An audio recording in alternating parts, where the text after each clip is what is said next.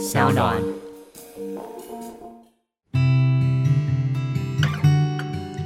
嗨，大家好，我是嘉凯，是个导演，也是个创业家。在疫情来的当下，我希望可以透过 Podcast 陪伴大家一起度过这段不容易的时间。而这个疫情期间的限定节目，我把它取名为《被限制的选择》，将会在第三集警戒结束前的每周一到周五晚上进行更新。而我相信疫情一定会度过，但也希望在这段被限制的时间下，我们依旧可以拥有自己的选择。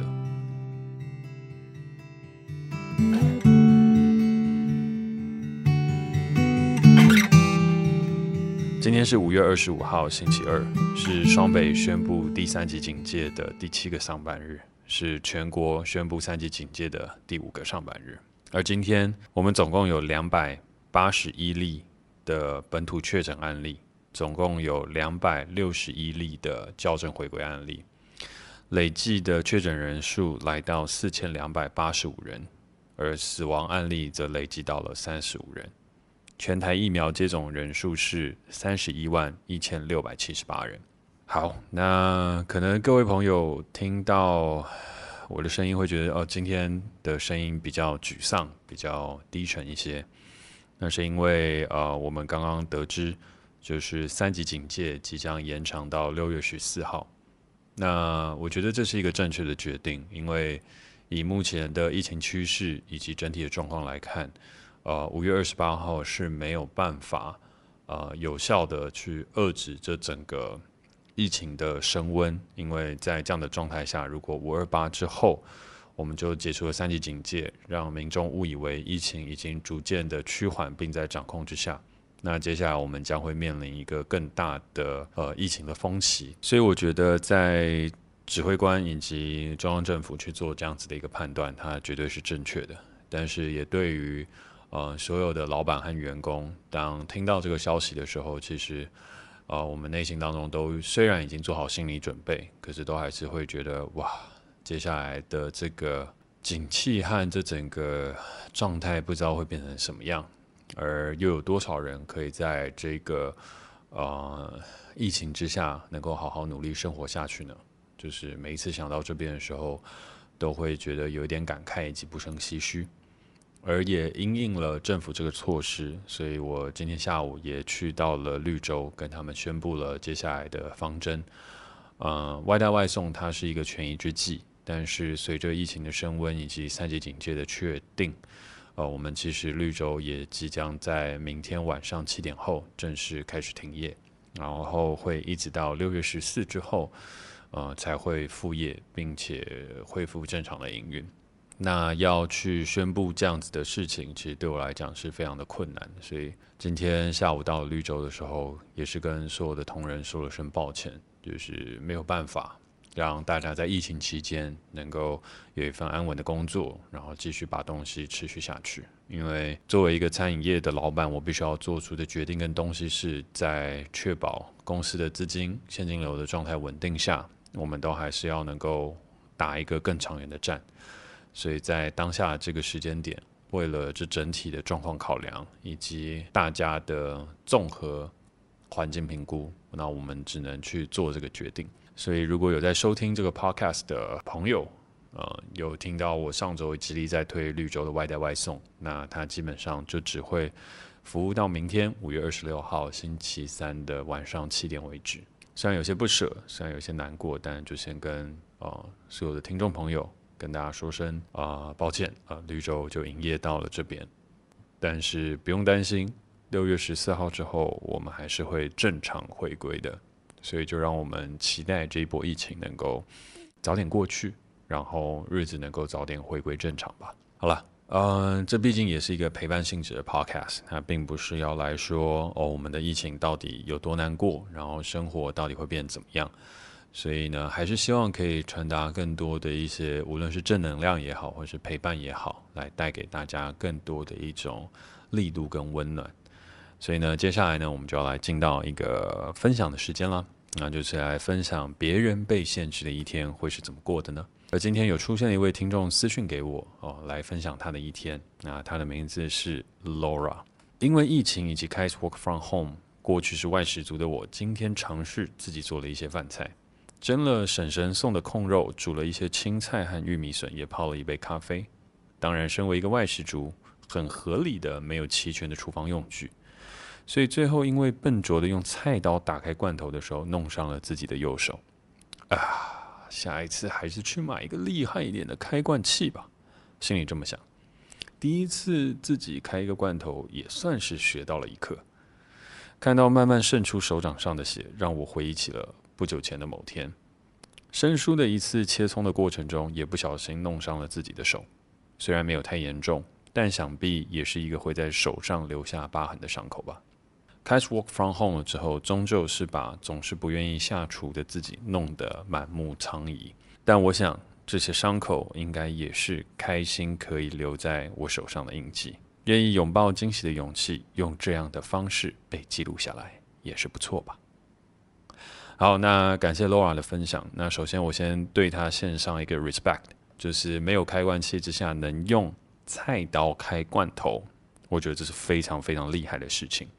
然后呢，但是呢，呃，也借此案例跟所有的听众朋友分享哦，就是如果你不小心，现在无论菜刀也好，或是各式各样厨房器具都好，不小心弄伤了手，请千万不要去医院哦。我们拿开家里的呃救护包，把它打开起来，然后呢，找一个 OK 绷把它捆起来。因为现在医疗资源非常的紧绷，所以就不要去医院去包扎伤口，避免感染，也造成医疗资源的浪费。所以呢。如果啊，厨房的新手朋友们在家开始自己煮菜，不小心弄伤了自己的手的时候呢，那我们就是自己赶快做一些紧急救护，这样就好了。那我觉得对于 Laura 的这样子的举动，我自己是非常非常 respect，因为我自己还没有用菜刀开过罐头，我觉得这是一个非常非常厉害的技能。它已经超越了一个所谓的厨房新手以及外食族的规范，它已经基本上要到了。我觉得中厨的大厨或者是西厨的主厨的这样子的一个做法，他才有办法用一个菜刀去把一个罐头切割开来，所以我觉得这是一个非常非常厉害的事情。好，那在分享了呃这个别人被限制下的一天之后，也就要来进到我自己最喜欢的一个哲思观点的时间啦。好，那今天所要分享的哲思观点呢，则要从我最近研究最深的一位日本艺人西野亮广开始讨论起。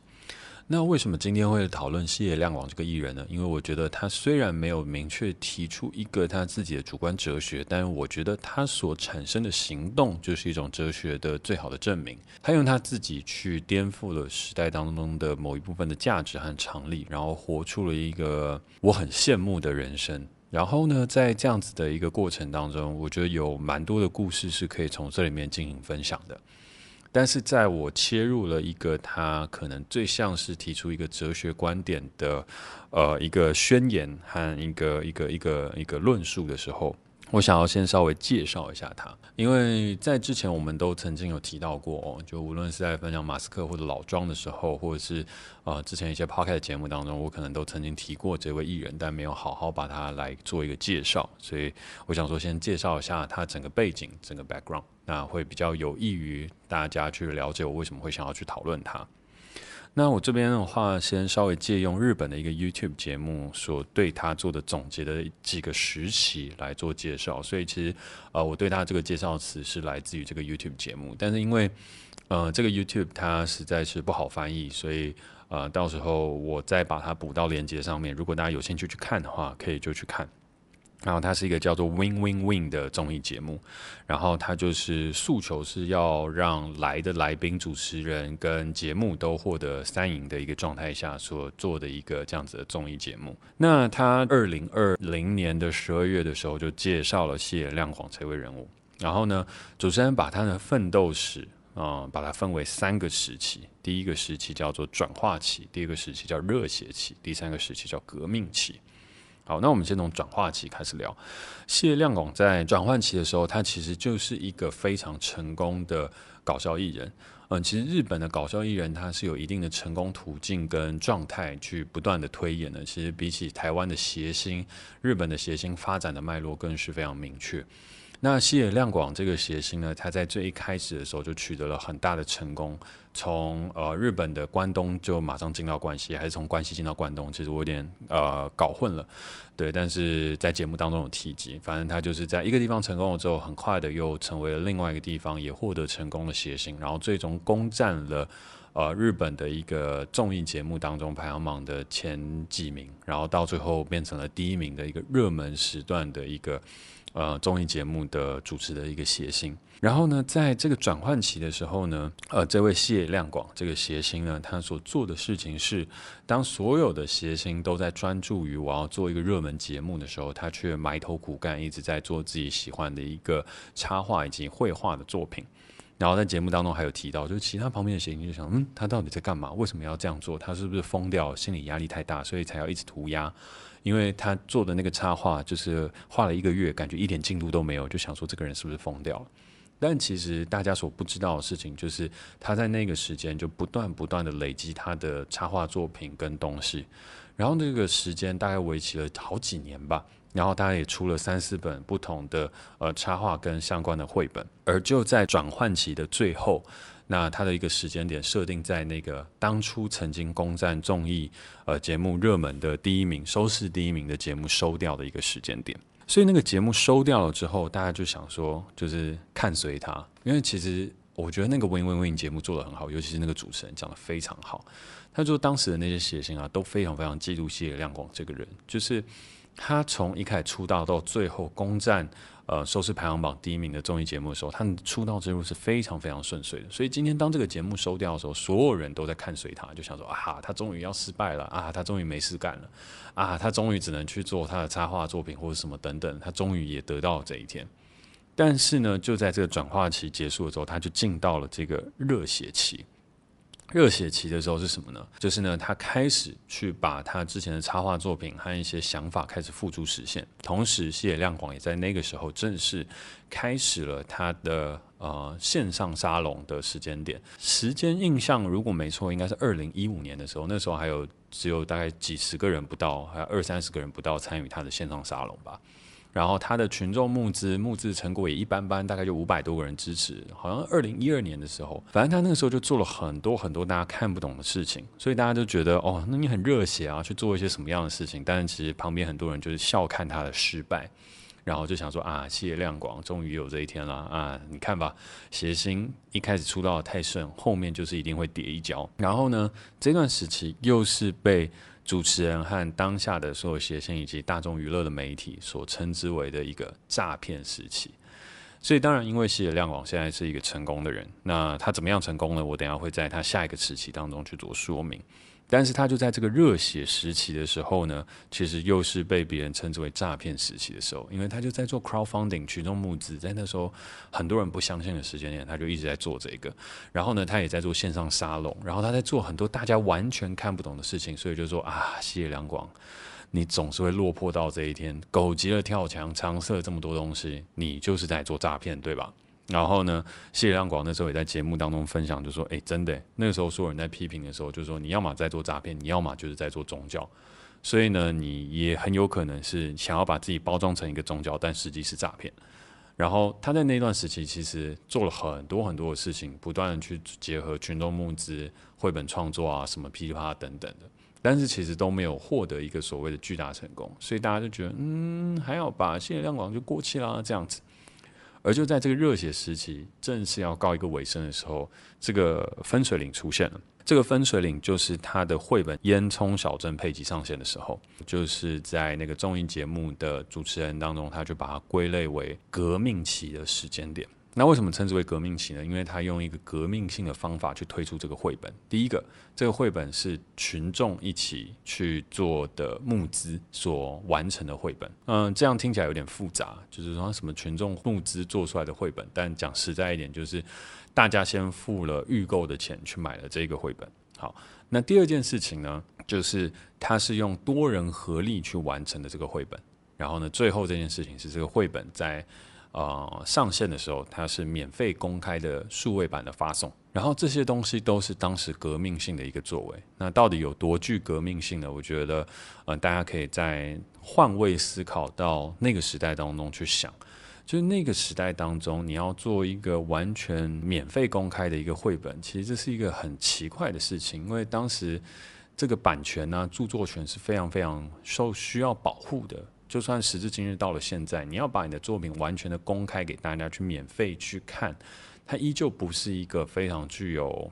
呃吸引力的事情，应该这样说。然后再来的事情是，你要画一个绘本，你却先用群众募资的方法去做预购，那其实很多人就说：“诶，那你这是诈骗吧？你这其实就只是拿别人的钱去完成你的梦想而已啊。”然后你做这个事情，你为什么一定要我们的赞助呢？为什么我们不能去赞助其他的人？然后更重要的一个事情是，它颠覆了绘本业的一个很重要的做法，就是以前绘本都是一个人完成，但它是集结了很多人的多人之力共创完成。那烟囱小镇贝吉它实际的发行销售之后，它创了日本的非常非常多记录，包含了群众募资的记录，然后包含了电影的票房。包含了很多很多，接下来他所会被尊称为西野大师的事迹就开始从这边开始发酵了。因为在这之前，大家都只是在说：“哦，你可能是一个很酷的人，很不错，很厉害这样，然后会搞笑啊，会画画，你有才华，就这样。”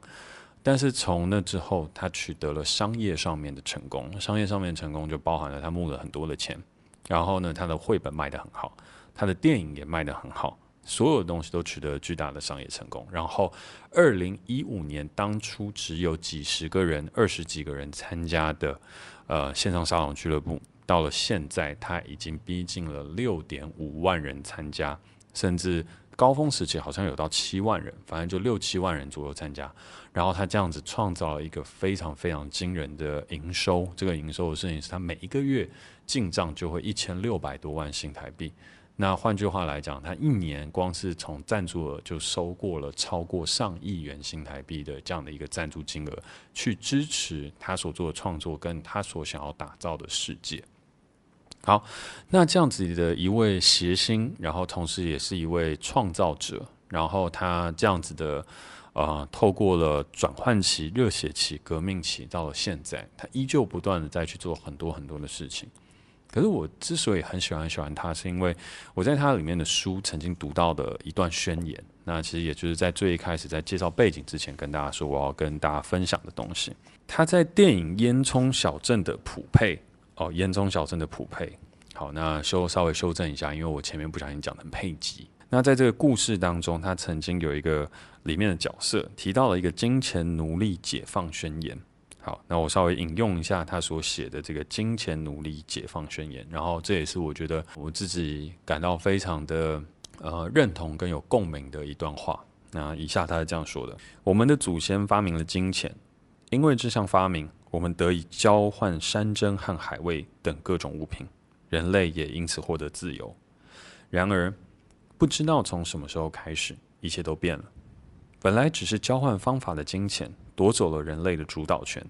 变成没有金钱就活不下去，导致大家开始互相抢夺金钱。我们人类何时开始沦为金钱的奴隶呢？今天我们的生活和心灵仍旧被金钱支配，偏离人类正道者接二连三的出现。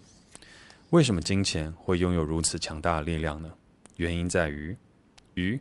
肉、鞋子、包包。等所有的物品都会随着时间而腐坏，价值会逐渐的降低，但只有金钱，无论过了多久，其价值都不会下降。他主张，因为钱不会腐坏，才会拥有力量。之后，这名男子创造出会随着时间经过而降低价值的会腐败的金钱，因为会腐败的东西，就算累积了一大堆也没用，所以镇上的人非常积极的花钱。金钱开始流动，使得这个小镇的经济迅速成长。哇哦，用会腐败的金钱来促使经济发展，哪有这么好的事情啊？大家可能会想这样吐槽，但在一九零零年代前期，德国和奥地利的部分地区确实就曾经发生过这样的情形。烟囱小镇被封闭的原因，也是来自于会腐败的金钱。后续的内容就在电影版里一探究竟吧。本文的主题并不在故事中。在此，我想问各位一个问题。好，那个宣言已经结束了哈，接下来是谢亮广在文字当中提出的一个问题：金钱比茄子、青椒更有力量，所以拥有金钱的人才会拥有力量。然而，即便到了现代，依旧如此吗？网际网络串联世界，拥有群众募资和线上论坛这样将信用转换成金钱的装置的现代社会，一样还是金钱最强而有力吗？有钱的人最强大吗？针对这个问题，我的回答是 no，因为金钱不能换成信用，但是信用可以换成金钱。而他在这个金钱奴隶解放宣言的理论当中，他最后导出了一个这样子的结论。那我接下来就直接跳到他的结论。他是说，有信用的人就是现代的炼金术士。今后信用将会拥有力量，有信用的人将会掌握时代。当然，他在这个书中有提到很多的事情，但我觉得他这个书里面所提的比较像是他思想跟行动的一个简化。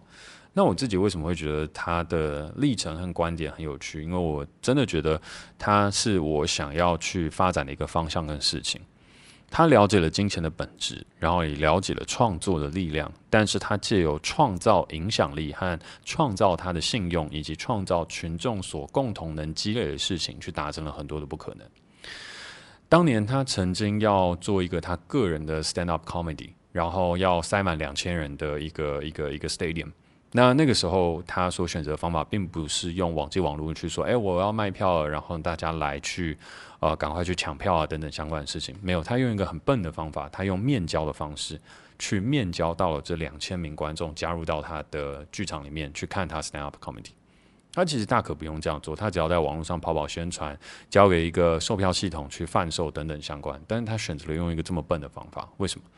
原因的事情是他想要掌握这两千个人。他想要让这两千个人相信他是在行动和付诸实践的人，而这个付诸实践的人，他想要去改变某一些现在的社会当中所产生的弊病，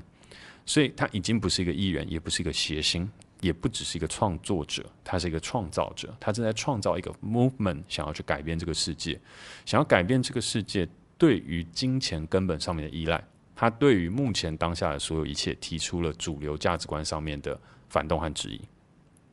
而这也是我真的真心所向往的一件事情。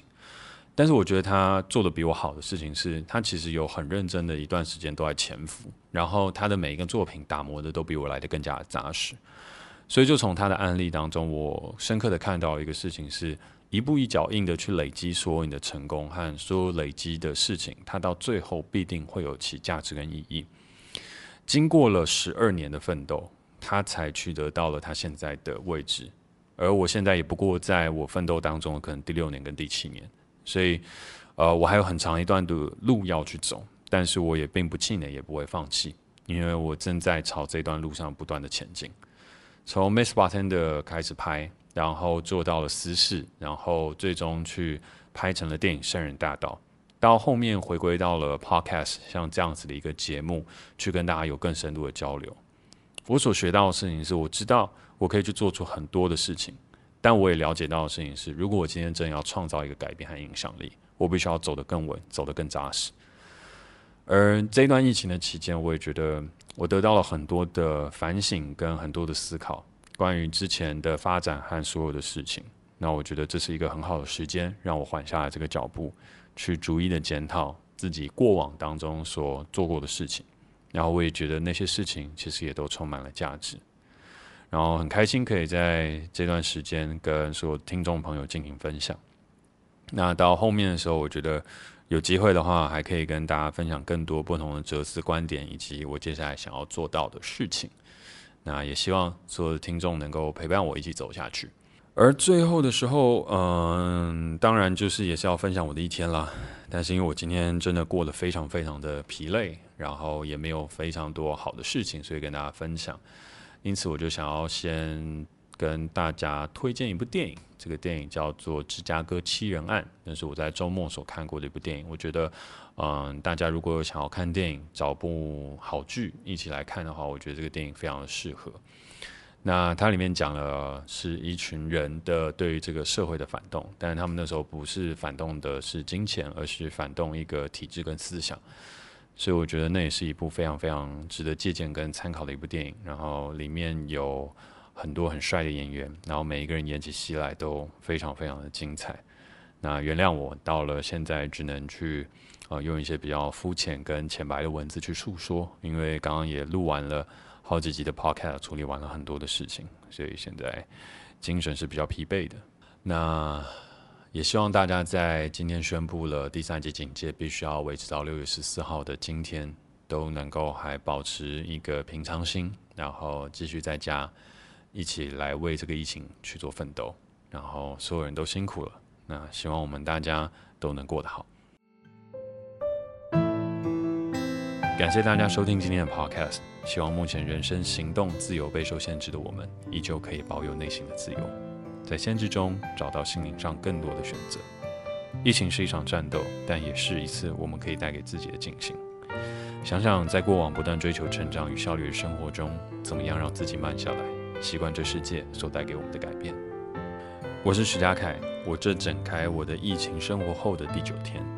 而若你愿意分享你的疫情后生活，欢迎到 Apple Podcast 留言给我，让我有机会跟更多的听众朋友分享在各种限制之下依然保有的选择。那我们大家明天见。